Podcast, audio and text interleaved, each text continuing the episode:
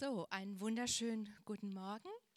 Schön, dass ihr trotz Schnee gekommen seid. Ich finde, das sieht so genial aus, oder? Also ich bin begeistert. Ähm, wer von euch schaut gern mal einen Film an? Das sind nicht so viele. Also ich schaue auch ganz gern also abends gemütlichen Film an. Es ist dann immer nur ärgerlich, wenn es ein Mehrteiler ist. Aber glücklicherweise ist dann immer vorher, was bisher geschah. Dann kriegt man so einen Überblick, was war und dann kann man gut einsteigen.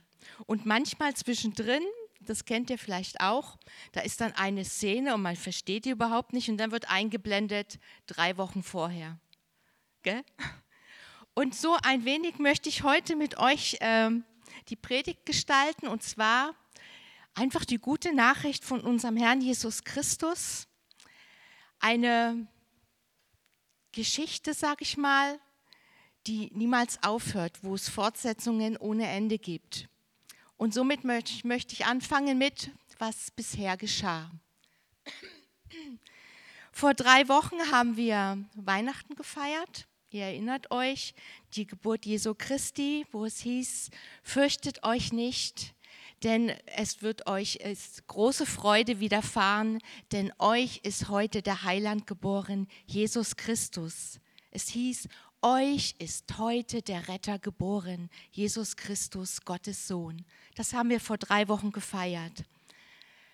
Das Warten war ein Ende und der erhoffte, der eine, der angekündigt war, Jesus Christus war jetzt da, er war geboren.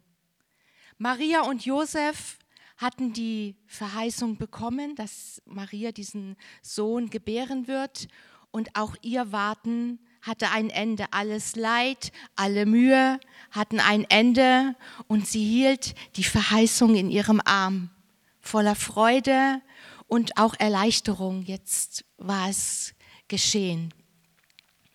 Und was für eine Ehre, habe ich mir gedacht, dass sie und Josef den Sohn Gottes halten durften, die Verheißung, die sie bekommen hatten. Sie mussten ihn später auch wieder loslassen und wieder hergeben. Und wir wissen, Jesus wurde erwachsen, er lebte sein Leben, er diente den Menschen er starb am Kreuz, er wurde begraben und ist wieder auferstanden. Und als er geboren wurde, waren dort auch Hirten und die sind dann ausgezogen und dort steht und sie verbreiteten die Nachricht von Jesus Christus im ganzen Land. Und das wird bis zu dem heutigen Tag getan. Wie hat alles begonnen? Machst du mal die nächste Folie? Wie alles begann. Es gibt im ganzen Alten Testament viele Verheißungen, die auf Jesus hinweisen, auf den Messias, auf den Retter für uns. Aber ich möchte eine Bibelstelle hervorheben, und zwar Jesaja 53. Kennen wir alle. Sie fängt an mit, Wer hat unserer Verkündigung geglaubt? Und der Arm des Herrn, wem ist er geoffenbart worden? Und dann später, wir aber achteten nicht auf ihn. Und dann, für wahr, er hat unsere Krankheit getragen und unsere Schmerzen auf sich geladen. Wir aber hielten ihn für bestraft, von Gott geschlagen und niedergebeugt. Doch er wurde um unserer Übertretungen willen durchbohrt wegen seiner Missetaten zerschlagen, wegen unserer Missetaten zerschlagen, die Strafe lag auf ihm, damit wir Frieden hätten, und durch seine Wunden sind wir geheilt worden. Wir alle gingen in die Irre wie Schafe, aber jeder wandte sich auf seinen Weg, aber der Herr warf unsere aller Schuld auf ihn. Alles begann mit dieser wunderbaren Verheißung dass ein Retter kommen wird, dass er unsere Schuld tragen wird, dass er unsere Krankheit tragen wird, dass wir errettet sein werden und geheilt sein werden. Und Diese Verheißung hat sich mit den Worten Jesu erfüllt, es ist vollbracht. Amen. Es ist vollbracht. Damit hat Jesus selbst diese Verheißung dort am Kreuz erfüllt. Und im Neuen Testament, wie, äh, was bisher geschah, Lukas 1, genau, ab Vers 16, dort können wir lesen, wie Maria von dem Engel Gabriel war es, glaube ich, besucht wurde, der ihr zu ihr sagte, fürchte dich nicht, Maria, denn du hast Gnade bei Gott gefunden. Und er sagte ihr, dass sie schwanger werden würde und dass sie den Sohn äh, Gottes empfangen würde und äh, den, also dass sie den, den Retter der Welt empfangen und austragen würde.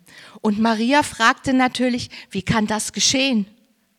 Ich bin nicht verheiratet, ich weiß von keinem Mann. Und dann sagte der Engel zu ihr, der Geist Gottes wird über dich kommen und das, was du empfangen wirst, das wird heilig sein und wird Sohn Gottes genannt werden.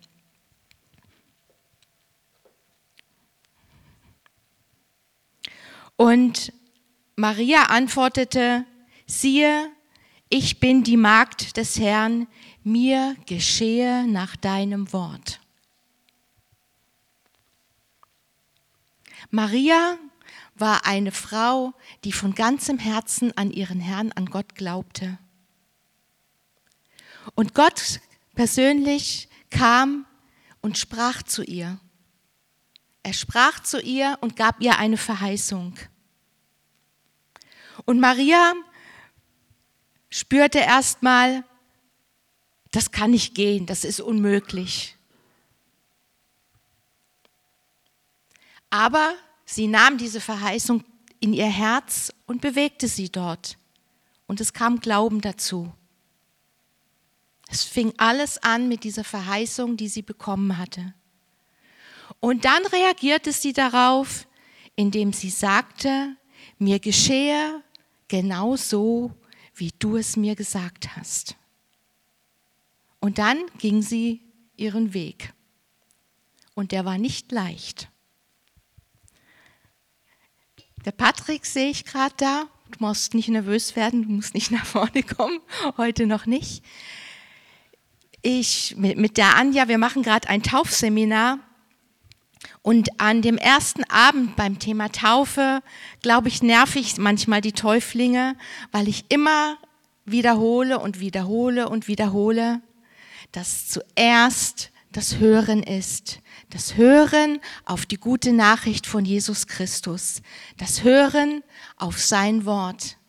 Der zweite Schritt ist, dass ich es in meinem Herzen bewege, dass ich es aufnehme, dass es nicht da reingeht und da wieder raus, sondern dass ich das Wort nehme und in meinem Herzen bewege und bewege. Und dann kommt Glauben dazu. Und das dritte, Patrick hat sich zur Taufe angemeldet. Er geht und, und sagt, ich habe das in meinem Herzen bewegt, ich habe gehört, ich habe es in meinem Herzen bewegt, ich glaube es und jetzt handle ich und halte dran fest. Okay.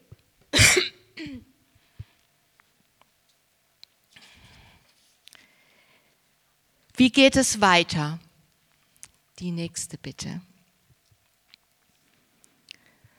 Römer 10, wie geschrieben steht, wie lieblich sind die Füße derer, die Frieden verkündigen und Gutes verkündigen. Aber nicht alle haben dem Evangelium gehorcht, denn Jesaja spricht: Herr, wer hat unserer Verkündigung geglaubt? Demnach kommt der Glaube aus der Verkündigung die Verkündigung aber durch Gottes Wort. Gott ist derselbe wie zu Jesajas Zeiten, er ist derselbe wie zu Marias Zeiten. Und Gott ist auch heute noch hier und sucht Marias und Josefs. Er sucht Männer und Frauen, die sein Wort nehmen, ist nicht nur da rein und da wieder raus, sondern die, wenn sie es hören, es nehmen, in ihrem Herzen bewegen, es glauben und dann umsetzen. So wie jetzt die Täuflinge. Sie lassen sich taufen. Gott sucht Männer und Frauen, mit denen er Geschichte schreiben kann, so wie er mit Maria Geschichte geschrieben hat und vielen anderen. Und, und wisst ihr, was mich dabei so begeistert? Gott möchte mit dir, mit mir, mit uns allen Geschichte schreiben. Und er hat den Weg vorbereitet. Es ist eigentlich seine Geschichte. Aber er möchte uns damit hineinnehmen weil er sagt selber, dass wir in den Werken wandeln, die er bereitet hat. Die hat er schon bereitet, bevor es uns gab. Und jetzt nimmt er dich und mich und, und spricht ein Wort in unser Herz hinein und sagt, nimm dich an die Hand und sag, komm, ich will mit dir Geschichte schreiben. Ich habe alles vorbereitet. Du musst nur auf mich schauen und mit mir den Weg gehen. Sind wir denn dazu bereit? Wenn wir das Wort hören, Gott hat uns bei all dem keinen einfachen Weg versprochen. Aber er hat uns eins versprochen, dass er mit uns sein wird. Ich glaube, in der Bibel habe ich mal gelesen, steht 365 Mal, fürchte dich nicht. Und ganz oft steht dort, ich bin bei dir, hab keine Angst, ich bin mit dir. Gott hat uns keinen einfachen Weg versprochen, aber er hat uns sehr wohl versprochen, dass er uns alles gibt, was wir brauchen, um diesen Weg mit ihm zu gehen.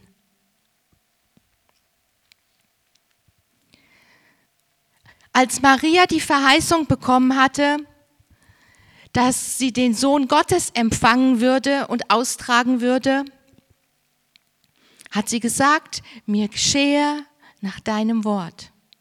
Aber sie hat nicht gewusst, welchen Weg sie gehen musste. Sie hat nicht gewusst, dass Josef sie dann heiraten wird. Normalerweise war üblich, dass so jemand, der vor der Ehe schwanger war, gesteinigt werden, äh, gesteinigt wurde oder verstoßen wurde. Maria hat es nicht gewusst. Maria wusste nicht, dass sie hochschwanger eine, eine schwierige Reise vor sich hatte. Maria wusste nicht, dass sie ständig auf der Flucht war, weil man ihr Kind umbringen wollte. Und Maria wusste auch nicht, dass sie zuschauen musste.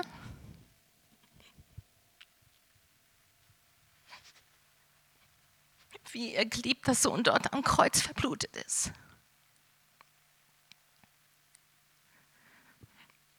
Aber sie ging ihren Weg, weil sie an den glaubte, der ihr die Verheißung gegeben hat, weil sie an den glaubte, von dem sie wusste, er ist bei ihr, er führt sie, er versorgt sie und er schützt sie.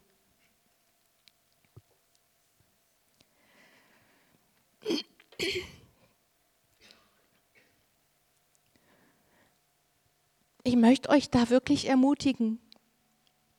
Vielleicht fällt euch gerade ein Wort ein, was ihr mal bekommen habt, eine Verheißung.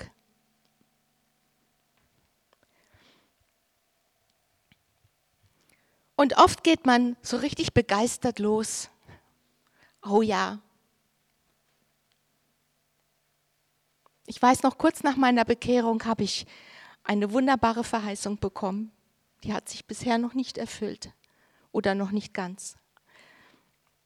Und dann gehen wir los. Und dann kommen irgendwelche Umstände. Irgendjemand sagt zu dir, ach komm du doch nicht das hast du doch überhaupt nicht drauf. Oder du wirst krank. Oder dir wird Ungerechtigkeit, Leid zugefügt. Du kommst in Situationen, die schwierig sind. Und ganz oft passiert es uns doch dann, dass wir vergessen, was Gott zu uns gesagt hat. Dass das da im Herzen nicht mehr bewegt wird, sondern es ist einfach weg. Und irgendwann wundern wir uns, was ist da eigentlich mit? Ich habe mal so toll angefangen, ich habe mal so tolle Verheißungen und Worte von Gott bekommen, alles weg. Das ist nicht das, was Gott für uns möchte. Er sagt, er ist der Anfänger und Vollender unseres Glaubens. Er sagt, ich mache dich fest bis ans Ende. Er sagt, ich bin bei dir alle Tage bis ans Ende der Welt. Aber das dürfen wir nicht nur hören und da wieder raus, sondern das müssen wir in unserem Herzen bewegen, glauben und umsetzen. Das fällt nicht immer leicht. Und ich glaube, das ist der Kampf des Glaubens, von dem in der Bibel steht. Wisst ihr, ich habe ganz viele Situationen in meinem Leben gehabt, wo ich hätte aufgeben können. Und manchmal war ich auch kurz davor. Dann hatte ich aber oft liebe Geschwister, die mich einfach erinnert haben an das, was Gott mal zu mir gesagt hat oder an das, wer ich in ihm bin. Und auch jetzt, wenn ich hier vorne stehe, es gibt Situationen in meinem Leben, die sind alles andere als gut und schön. Aber ich möchte mit meinem Herrn weitergeben, gehen. Und ich möchte den Weg vollenden, der, den er mit mir begonnen hat. Und darauf möchte ich auch euch ermutigen, weil das bringt Segen. Und dann kann Gott mit uns Geschichte schreiben. Wisst ihr, Johannes der Täufer, der diente in der Wüste. Der hatte kein einfaches Leben, aber er folgte seinem Gott. Paulus nahm Gott wirklich beim Wort. Der diente im Gefängnis sogar und schaute auch dort auf den Herrn. Oder Daniel in der Verbannung in einem Land, wo er nicht sein wollte und unter Menschen, mit denen er nicht zusammen sein wollte. Aber er schaute auf seinen Gott und betete ihn an, obwohl er angedroht bekommen hatte, Löwengrube und Feuerofen. Und dennoch. Und Josef, der hat mich lange selbst sehr beschäftigt. Denken wir an Josef, der hatte einen Traum und er war begeistert von diesem Traum. Und dann? Dann ist er in der Wüste verkauft worden, ins Gefängnis geschmissen worden, ungerecht.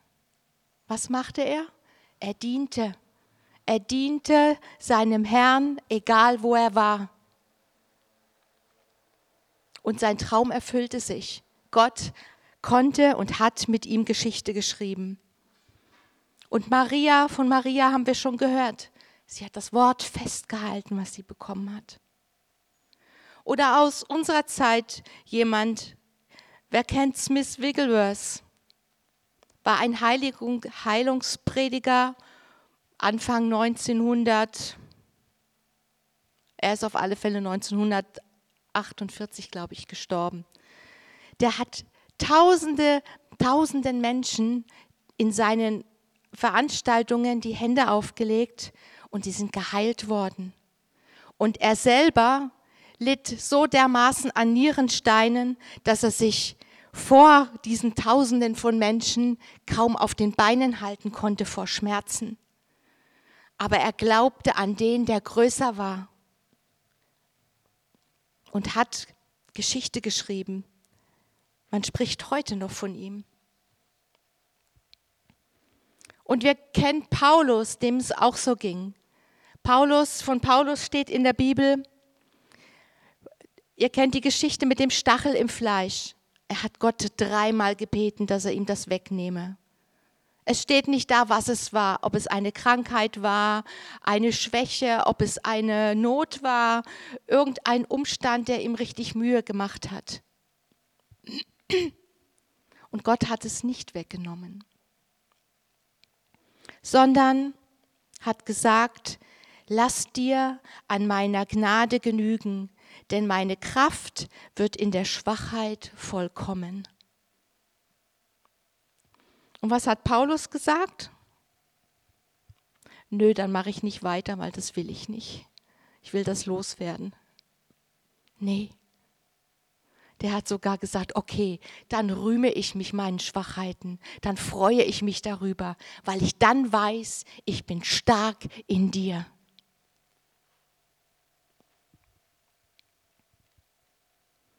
Und warum konnte er das tun? Weil alle die, die ich jetzt aufgezählt habe, die alle wussten, wer sie in ihrem Herrn sind. Sie wussten um ihre Identität. Sie wussten, dass sie ein Kind Gottes sind. Sie wussten, wer ihr Herr ist. Das ist übrigens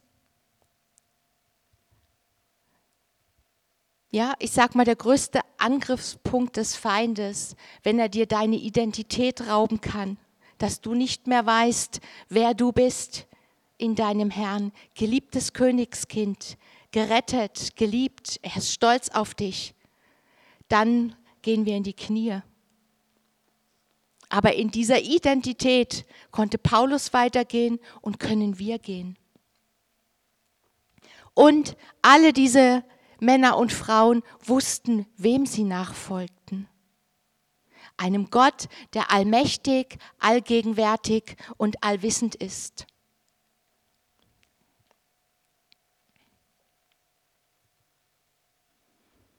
Und deswegen möchte ich auch euch ermutigen, es ist Zeit, dass wir aufwachen, dass wir aufstehen steht ganz oft in der Bibel, mache dich auf, steh auf, geh. Es ist Zeit, dass wir das, was wir hören, was wir von ihm bekommen haben, nicht nur rein und äh, draus und weg, sondern dass wir das nehmen und in unserem Herzen bewegen, weil dann kommt Glaube dazu. Und dass wir dann gehen und es umsetzen auch wenn es vielleicht nicht immer leicht ist. Aber Gott steht an unserer Seite. Und außerdem heißt es, dass uns alle Dinge, alle in Römer, egal was es ist, zum Besten dienen müssen. All diese Dinge müssen, müssen dazu beitragen, dass wir die Verheißung erlangen, dass wir mit Gott Geschichte schreiben können. Als ich das vorbereitet habe, fiel mir an dieser Stelle die Geschichte vom Esel im Brunnen ein. Kennt die jemand? Michael Stahl hat sie nur ganz kurz angeschnitten.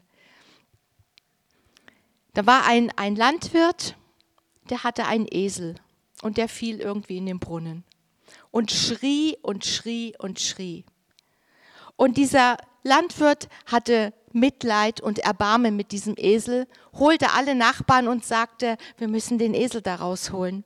Und die mühten sich und mühten sich und brachten dieses Tier nicht aus dem Brunnen raus.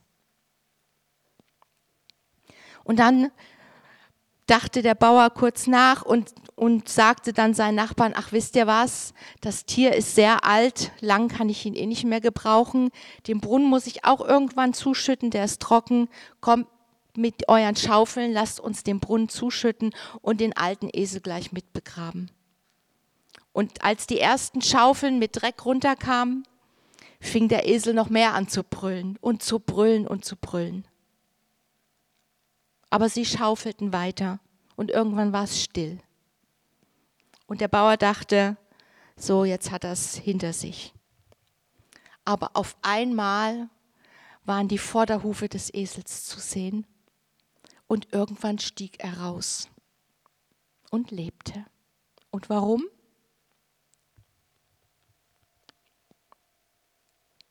Weil er nicht stehen geblieben ist. Er ist weitergelaufen. vielleicht auf der Stelle, aber er ist weitergelaufen und hat so all den Dreck, den man auf ihn geworfen hat, unter seine Füße gebracht. Kommt uns das nicht bekannt vor? Irgendwas, uns geht's nicht gut. Irgendeine Situation, eine Krankheit, was auch immer, wir schreien und wir schreien. Und uns wird auch geholfen, aber irgendwie wird es nicht besser und irgendwann fühlt man sich alleine gelassen. Im Gegenteil, es wird noch geschimpft und noch Dreck auf eingeworfen. Aber ich ermutige dich, schrei weiter zu unserem Herrn, der gesagt hat, es ist vollbracht. Schrei weiter zu deinem Herrn und geh weiter. Vielleicht läufst du eine kurze Zeit auf der Stelle, aber irgendwann siehst du wieder Licht und dann geht es weiter. Weiter, um Geschichte zu schreiben. Die nächste Folie bitte. Fortsetzung folgt. Bist du dabei? Jesus oder Gott möchte auch mit dir und mit mir Geschichte schreiben. Darum gib nicht auf, geh weiter. Strample weiter und schrei weiter zu deinem Herrn. All diese Dinge, wo du gerade durch musst und ich auch, die müssen uns zum Besten dienen. Irgendwo und davon bin ich überzeugt, warten Menschen genau auf das, was du zu geben hast, was du zu sagen hast, auf deine Hand, auf deine Schritte, die kommen. Darum geh weiter. Schrei weiter und gib nicht auf.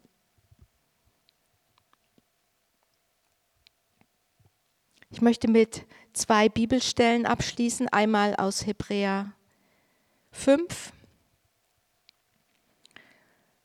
wo es heißt, da ist von Jesus die Rede, dieser hat in den Tagen seines Fleisches sowohl Bitten als auch, auch Flehen mit lautem Rufen und Tränen dem dargebracht, der ihm aus dem Tod erretten konnte. Also selbst Jesus hat geschrien und geweint und gerufen und ist auch erhört worden um seiner Gottesfurcht willen. Und obwohl er Sohn war, hat er doch an dem, was er litt, den Gehorsam gelernt. Und nachdem er zur Vollendung gelangt ist, ist er allen, die ihm gehorchen, der Urheber ewigen Heils geworden. Jesus ist uns vorangegangen. Wir laufen in den Wegen, Werken, die er bereitet hat. Er hat gesagt, es ist vollbracht. Wir dürfen einfach nur nehmen sein Wort, Glauben hinzufügen, es bewegen und dann umsetzen und mit ihm Geschichte schreiben. Wisst ihr, wenn Jesus durch Leid und Not Gehorsam und Demut lernen musste, wie viel mehr dann wir? Und Paulus sagt im 2. Korinther 6. In allem erweisen wir uns als Diener Gottes. In allem. Das heißt, egal in welcher Situation, ob in Krankheit, in Schmerz, in Mangel, egal was es ist, auch in übermäßiger Freude und in Jubel, in allem erweisen wir uns als Diener oder als Nachfolger Gottes. Was eine Ehre dass wir diesem wunderbaren Herrn nachfolgen dürfen, ihm dienen dürfen und Botschafter an seiner Stelle sein dürfen. Darum gib nicht auf, schrei weiter und strampel weiter, damit Gott mit dir Geschichte schreiben kann und du das Verheißene siehst. Amen.